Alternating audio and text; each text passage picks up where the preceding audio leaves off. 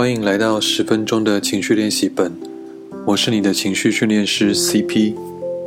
很多人不知道，情绪管理的能力其实就像我们的身体，是可以锻炼的。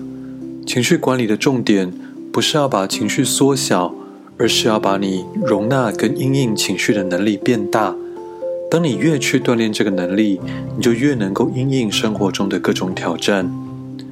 在每集的节目中，我会提供你一个在十分钟以内可以完成的情绪训练，帮助你锻炼你情绪管理的能力。不过，注意到这些训练的目的，并不是要让你学会如何去消除那些让你困扰的情绪或是想法。我要帮助你的是，即使那些困扰的情绪或是想法出现了，你也不会被他们所控制，让你更可以做自己的主人。这些情绪的练习没有先后顺序，你可以自由的选择其中一集开始，选择自己想要的练习。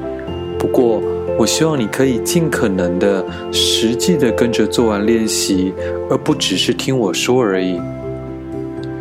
在培养一个新的能力时，有时候我们因为很想看到进展，所以不免会有挫折，这是完全正常的。不过，就像是你不可能期待第一天去健身房就马上看到效果，重复的力量是很大的。给自己一点耐心，陪着自己做完这些练习。最后，这些练习不能取代心理治疗或是药物治疗，所以如果你有严重的情绪困扰，请务必帮自己寻求专业医师或是心理师的协助。那么，就欢迎你一起加入情绪的练习。